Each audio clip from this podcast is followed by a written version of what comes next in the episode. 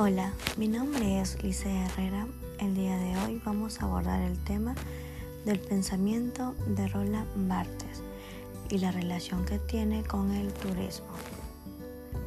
Una de sus ideas es delimitar la naturaleza y la cultura y aportar nuevas miradas para construir nuevas relaciones eh, y enfocándose más en los estudios de las letras se centra también en los tabús sociales en las vestimentas a través de ellos del lenguaje.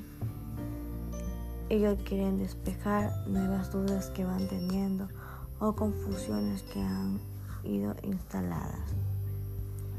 Para Roland Barthes, un testimonio también lo podemos convertir en una narración. Seguir una guía nos ayuda de mucho, ya que esto nos orienta. Por un lado, llevar una guía también permite dar a conocer a los viajeros las cuentas que vamos teniendo durante los viajes ya realizados. Estas cuentas a futuras pueden ser transformadas para futuros turistas. Viajar con una guía también ofrece las miradas de los turistas diferentes. Uno de ellos es ser libre y el otro ser atento con el mundo. Un proceso creativo.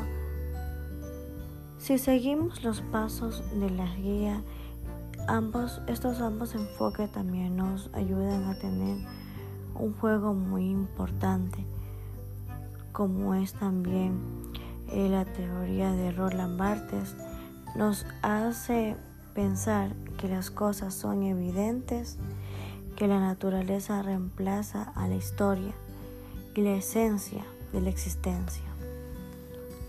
El turismo se encuentra relacionado con la fuerza económica y también con la religión que es destinada a despojar al individuo de su contexto histórico.